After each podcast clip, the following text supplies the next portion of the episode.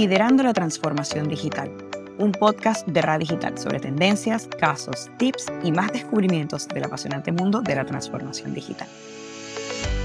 Hola, bienvenidos una vez más a una nueva edición de Liderando la Transformación Digital, un podcast producido por Radio Digital, la red académica para la transformación digital, conformada por ESIC de España, ESAN en Perú, UPB de Bolivia, CESA de Colombia, UAGM Puerto Rico, ORT de Uruguay, IS de Venezuela y la Universidad de San Francisco de Quito Ecuador. Mi nombre es Rubén Darío Díaz, profesor Beliesa en Venezuela, y esta oportunidad tenemos el honor de conversar con el doctor Otto Regalado, quien tiene una amplísima trayectoria como profesor y consultor en transformación digital. Eh, Otto, doctor en ciencia de la gestión por el IAE de NIS de la Universidad Conde Azul Niza, tiene un máster en marketing cuantitativo por el IAE de Grenoble en la Universidad Pierre Méndez de Francia, eh, una maestría en administración de empresas en ESAN en Perú y es un experto internacional como consultor en empresas en marketing y estrategia. Actualmente es profesor principal del ESAN en la Escuela de Negocios de Perú y profesor visitante de Sunshine Business School en el IAE de Niza. Bueno, como ven, Otto es un gran experto en este tema y compañero de Radio Digital. Bienvenido, Otto, ¿cómo estás? Rubén, un gusto saludarte. Para mí siempre es un honor poder participar en este tipo de actividades en las cuales podemos pues compartir lo que nosotros vivimos en el día a día, ¿no? Como consultor de empresas, en el aula, como consumidores. Otto, eh, Hace un par de meses escribiste un artículo para el blog de Radio Digital acerca de la importancia de la transformación digital dentro del propio equipo de recursos humanos. Entonces, con base en esto, quería bueno, empezar con dos preguntas. ¿no? Primera, ¿qué es la transformación digital para ti? En partiendo de ahí. Y, y la segunda es, ¿por qué es tan importante la transformación digital para los equipos de recursos humanos? Muy bien, muchas gracias, eh, Rubén, por la, por la pregunta. La verdad que es difícil ponerse en los zapatos de un líder, ¿no? Que tiene que comenzar un proceso de transformación digital en su empresa. Mira, lo que dices es un tema muy relevante hoy en día porque todas las empresas, no importa el sector, no importa, digamos, la actividad económica a la que participan, no importa el tamaño, ¿no? lo que buscan hoy en día es ser mucho más productivas y la productividad de alguna manera viene no solamente en hacer mejores cosas, ¿no? en vender mucho más, ¿no? sino también en ser más eficientes, ¿no? optimizar los recursos. Y a partir de ahí te puedo comentar muchas experiencias. Una última, ocupando una posición de director comercial, donde verdaderamente hicimos una transformación digital. Y la transformación digital, para responder a, tu primera pregunta, pues parte, como siempre decimos, digamos, a nivel conceptual, de una visión estratégica, ¿no? Es una visión estratégica que viene, digamos, de la alta dirección, ¿no? Porque no solamente se trata de asignar recursos, sino que se trata de cambiar la mentalidad de toda una institución. Recuerdo hace muchos años, ¿no? Llego al aeropuerto que bastante bien conoces, Marafas, ¿no? Y me encuentro con una máquina en la que eh, yo podía pesar mi maleta, ¿no? Para ver si tenía los 23 kilos o no, imprimir todos, no solamente el boarding pass, sino eh, la etiqueta del equipaje, absolutamente todo, hacer prácticamente mi check-in ahí, no este check-in del, del boarding pass, sino ya de la maleta. Entonces había una persona ahí una sola persona en todo, eh, digamos, el espacio asignado a la compañía. Y yo le digo, esto es una maravilla. Y me responde con una palabra. Responde, nos estamos quedando sin trabajo. Entonces ahí despertó pues mi curiosidad ya como profesor, ¿no es cierto? Y le digo, ¿por qué consideras, no, que te estás quedando sin trabajo? Claro. Entonces, en la lógica, ella decía que antes teníamos cinco o seis personas que estaban que estaban, digamos, en, en ese puesto de trabajo, pero que ahora nosotros los usuarios lo estábamos haciendo. Luego, también puedo remontarme 20 años atrás. Yo vivía, era estudiante doctoral en la ciudad de Antibes, y me iba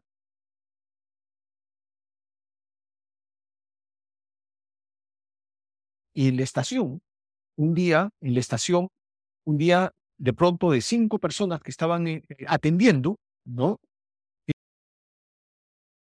desaparecieron y pusieron como 10 máquinas de autoservicio. Entonces ahí me pongo a reflexionar, ¿no es cierto? Es que estas máquinas de autoservicio están verdaderamente reemplazando algunas posiciones o es que las empresas están siendo cada vez más competitivas al poder reducir, evidentemente, los costos, optimizando los recursos que tienen, apoyándose en una tecnología. Entonces, son elementos que nosotros nos traen a reflexión 20, 15 años después, y es lo que tenemos hoy en día, ¿no? Nosotros entramos a una pandemia en la que tuvimos que manejar a distancia. ¿Qué hubiera pasado si no hubiéramos hecho algunas acciones de transformación digital muy lejanas a lo que es la utilización de la tecnología pura, ¿verdad? E, esto es cambio de mentalidad, esto es de alguna manera tratar de hacer las cosas siguiendo algunos objetivos, ¿no? Y tratando de cumplir, como nosotros decimos, con cada uno de los roles, servir para darte soporte. Pero tú como persona tienes que tomar esa decisión, tú como persona tienes que desempeñarte en la posición y tienes que cumplir los objetivos, ¿verdad? Y esa es la, la mayor satisfacción que tengo. Muy bien, un segundo ejemplo del cual nosotros podemos hablar es eh, la transformación digital eh, que puede implementar en la dirección comercial de una institución educativa. Y es que no se trata solamente de poner equipos a disposición de las personas y hablar de tecnología, ¿no? Un mayor desarrollo, ya sea un CRM, ¿no? un ERP, una, un software que le permita hacer mejor las cosas, sino se trata de cambiar la mentalidad de las personas para que puedan trabajar fijándose en los objetivos y tratar de cumplirlos, evidentemente con todo el soporte que no. Hablar de transformación digital implica sí apoyarse, ¿no? Apoyarse en la tecnología, pero sobre todo cambiar de mentalidad y que esta mentalidad vaya enfocada, digamos, pensando más en la optimización de recursos, ¿no? Pensando mucho más en la productividad, porque por algo tienes más apoyo, ¿no? Y pensando evidentemente en que las organizaciones el día de hoy lo que están buscando es generar mayores ingresos también, pero reducir costos, ¿verdad? Entonces hay un enfoque, hay un doble enfoque, vamos a decir, que es importante tenerlo en cuenta. Excelente, Otto. Fíjate, has hecho mención a la importancia de ese cambio de pensamiento, ¿no? que es básicamente un tema humano, no un tema tecnológico. Y y tal vez el reto, o tal vez paradoja, es que quien debe de alguna forma impulsar este cambio en la manera ah, de pensar organizacionalmente o dentro de las organizaciones es el equipo de, capital humano o recursos humanos, como, como quieran llamarlo. Pero entonces ahí se genera un, primer eh, punto de dificultad, ¿no? que si el propio equipo de talento humano o capital humano no entiende la amplitud, la profundidad y la complejidad de transformación digital, ¿cómo sabe cuáles son las competencias o cambios que se requieren para impulsar ese, e, ese cambio? Entonces ahí ese primero eh, dilema como el huevo o la gallina, ¿no? Si, si, yo no sé lo que no sé, ¿cómo, cómo promuevo el cambio? Entonces ahí hay un reto importante para, para ese equipo. Y otro segundo reto que, que veo importante es inclusive el de la alta dirección de las empresas. Normalmente, no sé el caso que tú has tenido, pero en algunas experiencias eh, que he visto, la, alta dirección asume que quien debe reentrenarse son los cuadros medios y bajos, que por alguna razón ellos ya saben todo lo que tienen que saber. Y la verdad es que muy pocas personas en la alta dirección realmente comprenden la dimensión de la transformación digital. Conocen tecnología, saben estrategia, pero no necesariamente vinculan esos dos aspectos para una transformación realmente de su organización. Entonces, el, en, tu experiencia, ¿cómo has visto o se ha manejado ese reto tanto para el, equipo de talento humano como para los líderes de la organización, eh, de, ese primer cambio que ellos tienen que hacer a sí mismos para luego impulsar al resto de la empresa? Claro, aquí vemos dos cosas, ¿no? Dos cosas muy importantes que acabas de señalar. Una de ellas, y me va a permitir barreras que encuentran, digamos, los directivos o la alta dirección en, línea general. Porque hablamos mucho de agilidad en estos tiempos, ¿no? Hablamos de empresas ágiles, hablamos de metodologías ágiles, hablamos de, de responder mejor a, digamos, las, ¿cómo decir? Responder mejor o adaptarnos mejor, digamos, a lo que el entorno nos está, por donde nos está llevando, ¿no? Entonces, para alcanzar esa, digamos, cumplir con esa agilidad, para alcanzar los objetivos, no es suficiente decir, hoy en día vamos a hacer esto, sino que hay que implementarlo, hay que aterrizar. Entonces, la pregunta ahí que nosotros nos hacemos es, ¿la empresa tendrá los recursos? Y no solamente hablo de los recursos humanos, sino también, evidentemente, la tecnología y los recursos que, eh, financieros que esto pueda, que esto pueda implicar, sobre todo en las pequeñas ¿no? y, medianas empresas. ¿no? Entonces, aquí hay un tema que, que nosotros deberíamos eh, tomar en consideración, ¿no? Y es justamente las barreras que, que es, digamos, al, implementar. Y lo segundo, haciendo tu referencia a qué, es lo primero que, debemos hacer, porque nosotros en la academia tenemos cierta, cierta responsabilidad, ¿no? Estamos formando a los ejecutivos, ¿no? O a los futuros profesionales con las competencias, con las habilidades que verdaderamente el mercado requiere, ¿no? O seguimos dándoles de alguna manera una formación tradicional, ¿no? No adaptada a estos tiempos seguimos en los planes de negocio, ¿no? Siguiendo la estructura tradicional, en las, investigaciones de mercado, siguiendo las, las metodologías tradicionales, o es que estamos adaptando nosotros, ¿no es cierto?, esa formación a lo que el presente y futuro van a requerir. Entonces, eh, yo creo que aquí hay dos partes importantes también, ¿no? Una, las empresas deben definir cuáles son estas actividades críticas, ¿no? Y dar prioridad a esas actividades críticas para implementar todo un programa no solamente de formación, de capacitación, sino también de un soporte tecnológico para que lidere este cambio. ¿No? Y en segundo lugar, acompañar evidentemente toda la organización. Pero no podemos, ¿no es cierto?, dejar a que las personas se capaciten por ellos mismos, sabiendo que no es que no tenga un presupuesto asignado para ello, porque hay personas que sí lo tienen, ¿no? Sino que a lo mejor no saben en qué curso matricularse. Entonces, ese es el rol, digamos, del área de recursos humanos, ¿no? En, esa, en ese desarrollo de línea de carrera, en ese desarrollo de, nosotros decimos, pues, cuál va a ser la siguiente posición que tú vas a ocupar en empresa, ¿no? Entonces, qué conocimientos debes tener, pero también qué competencias debes adquirir para la empresa del mañana, ¿no? Y que tú puedas competir, digamos,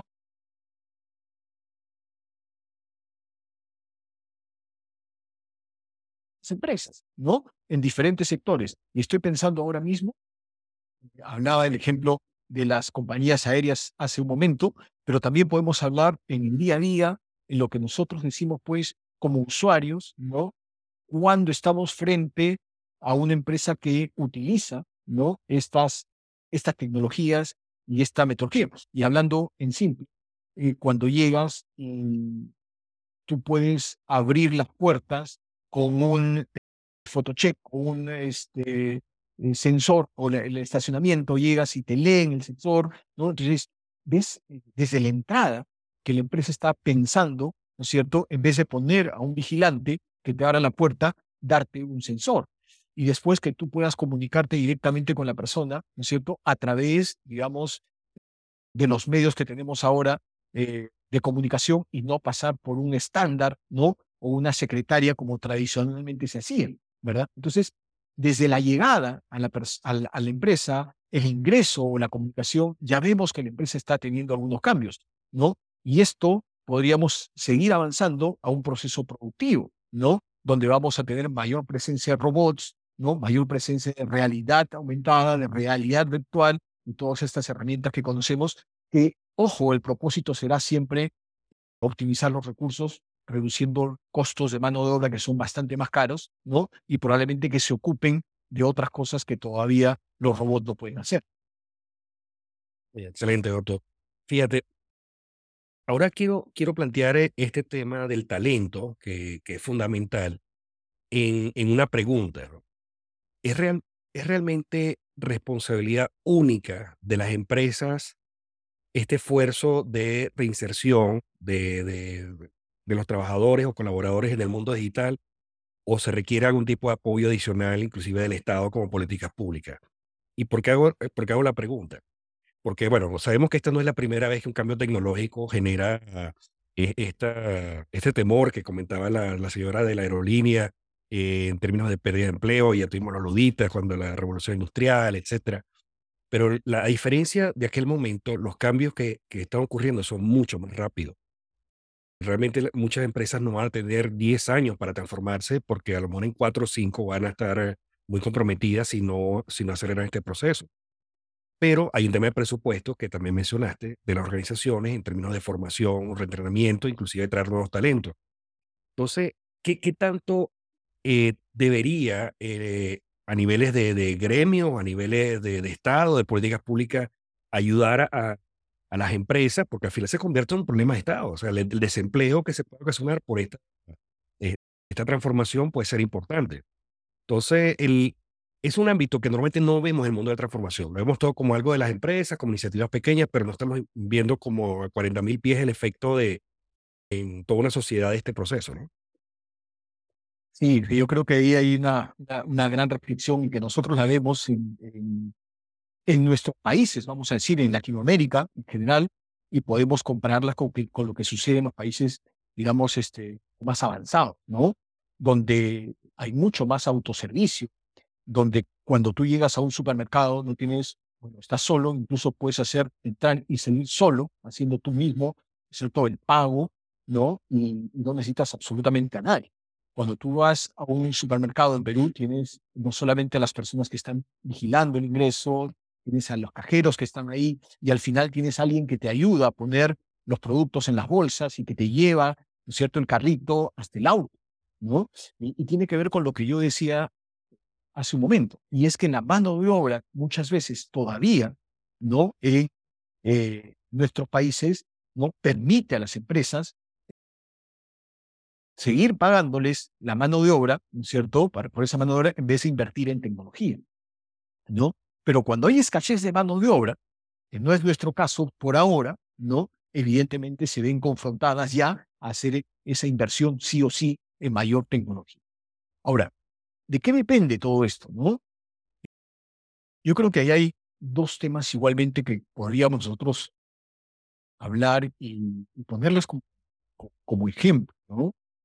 La formación que han recibido las personas su carrera técnica, en su carrera profesional.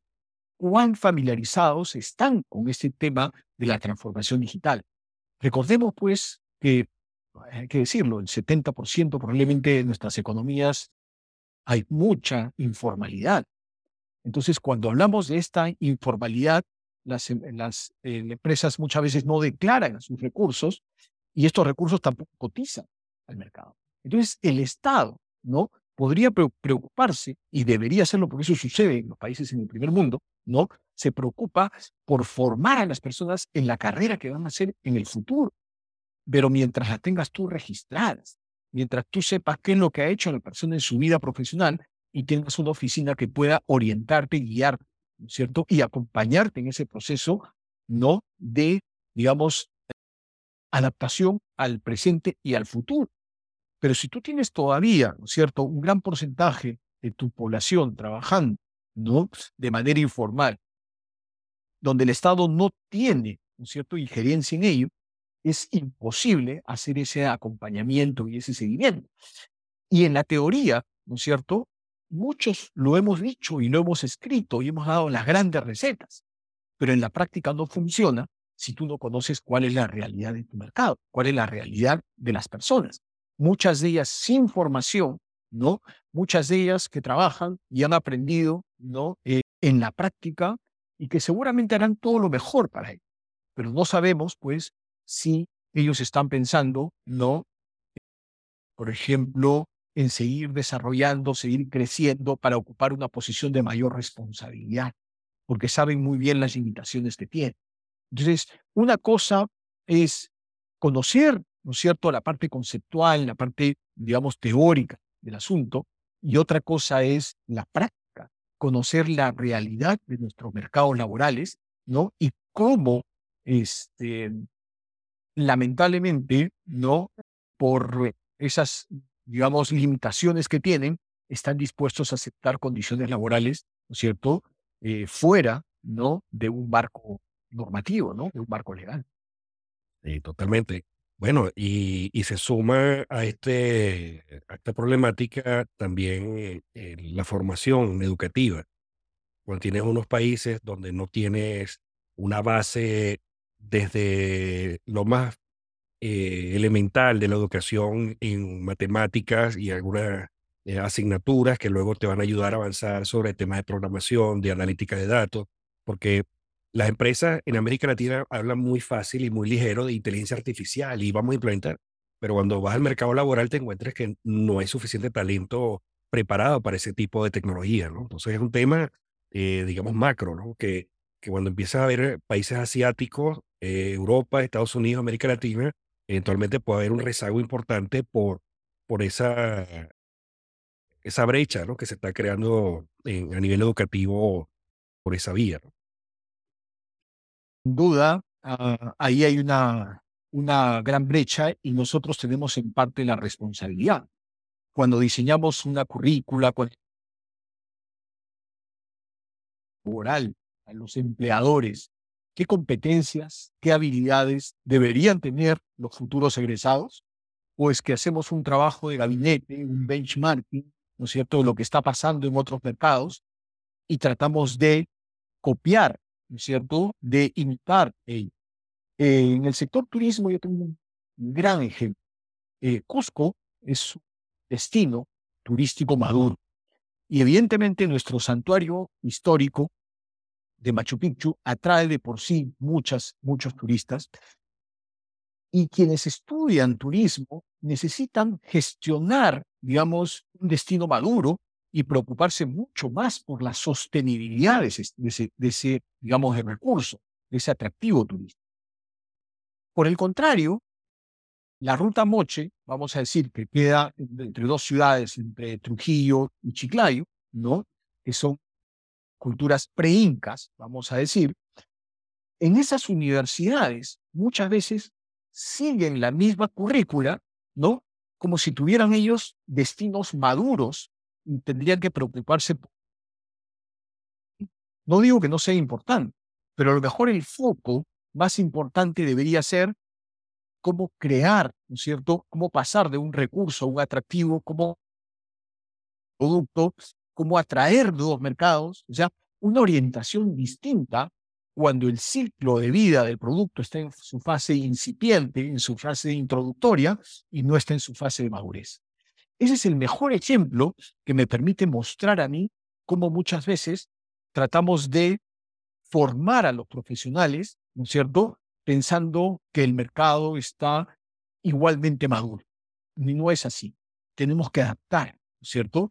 Y esto me permite, hablando de tecnología, habrán mercados donde la tecnología será mucho más fácil de implementar, ¿no es cierto? Porque el público objetivo cuando llega, sigo en el tema turístico, cuando llega podrá hacer uso por él mismo de una audioguía.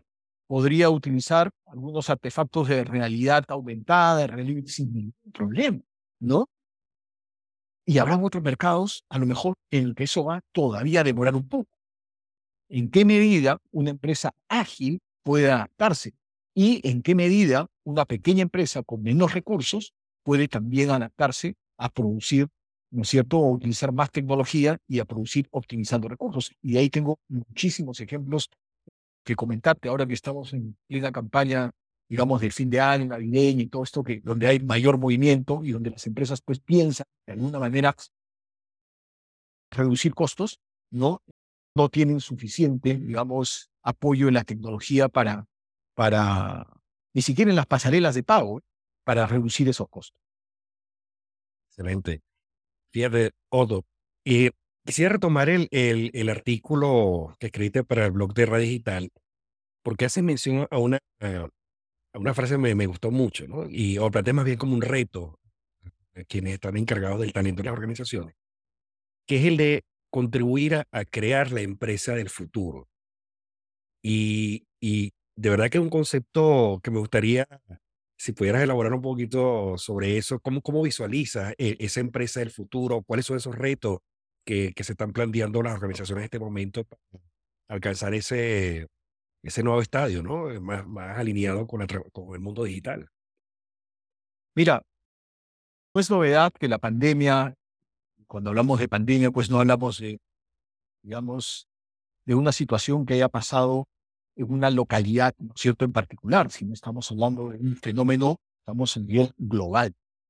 Y podemos ver cómo a partir de la pandemia se han acelerado, vamos a decir, esto ya existía, ¿no? El trabajo a distancia, eh, el teletrabajo, ¿no? Y todas las modalidades pues, de home office que podemos nosotros encontrar, incluso por legislación le llamamos de diferente manera.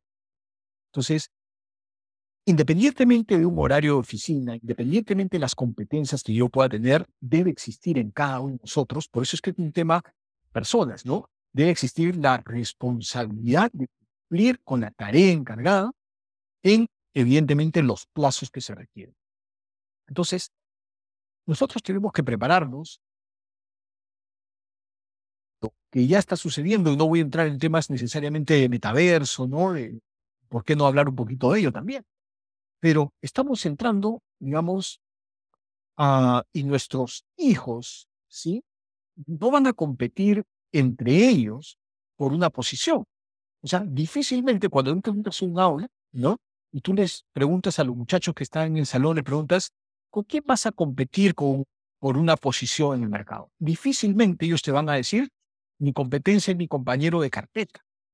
Pues yo me encargo muchas veces de decirles, cuando salga una posición o les muestro una posición, ¿quiénes creen que van a ser los candidatos que van a postular a él?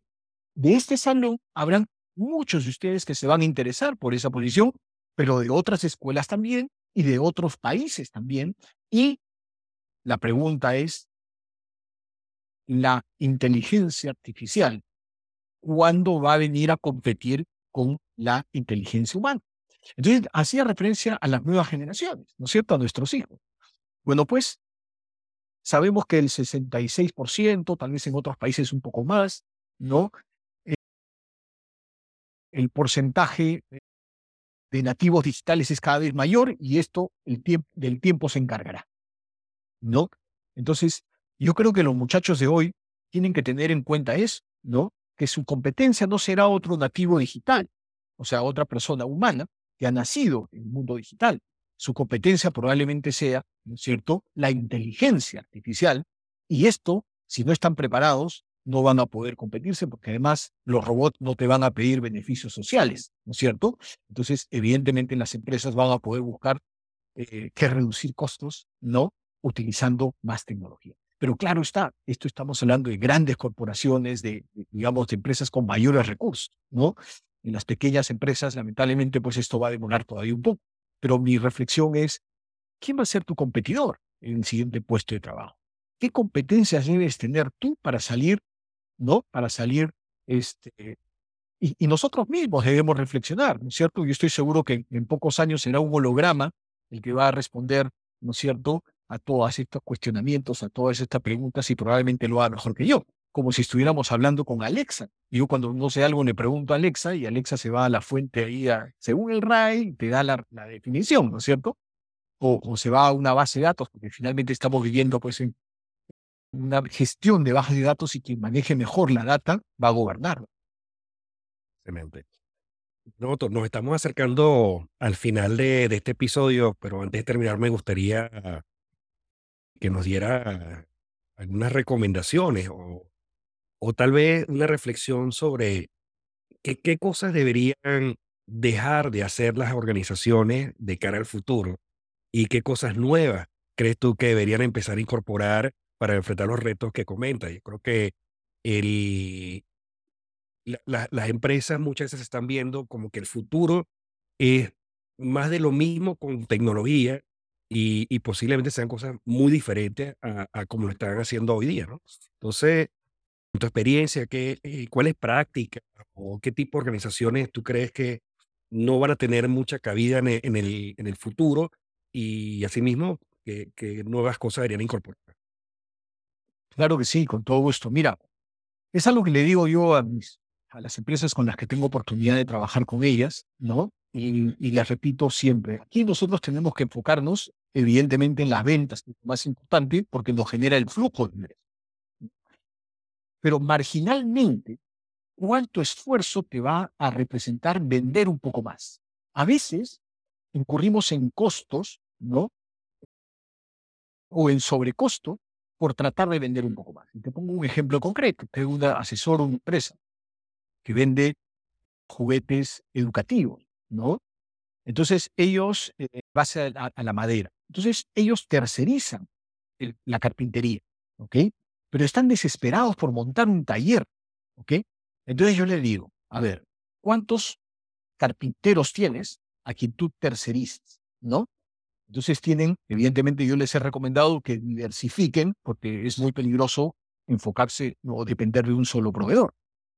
Entonces, la capacidad de producción que tienen estos tres carpinteros me permite, ¿no es cierto?, vender, producir y vender una cantidad, vamos a decir, de, productos, voy a poner mil productos.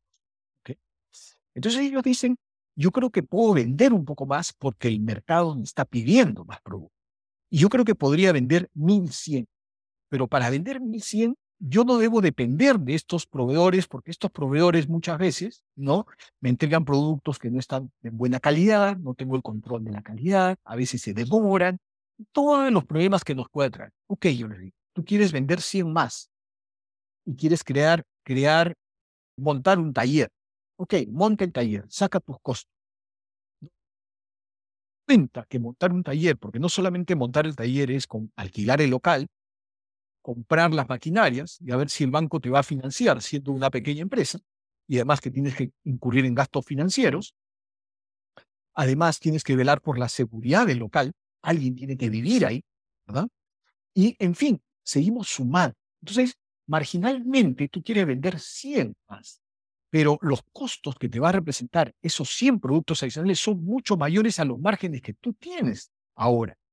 Conversaciones tengo muchísimas de todos los días, ¿no? Para tratar de decirles, espera un segundo, porque tienes mucho, como decir, ímpetu, ¿no? Muchas ganas de hacer las cosas. Pero hay que, de alguna manera, aterrizarlos y decirles, mira las ventas y mira los, los costos. Entonces yo decía, el gran reto para segmentar adecuadamente a sus mercados, ¿por qué? Porque, como decía hace un momento, las bases de datos, la tecnología, ¿no es cierto? las redes sociales mismas me permiten hacer una microsegmentación, un one-to-one, porque yo sé ahora quién es quién, porque nos, nos quejamos, ¿no? Decir, oye, no voy a proteger mis datos, pero qué bien que soltamos los datos y las fotos y, y cada vez que, que, podemos y nos piden, ¿no es cierto?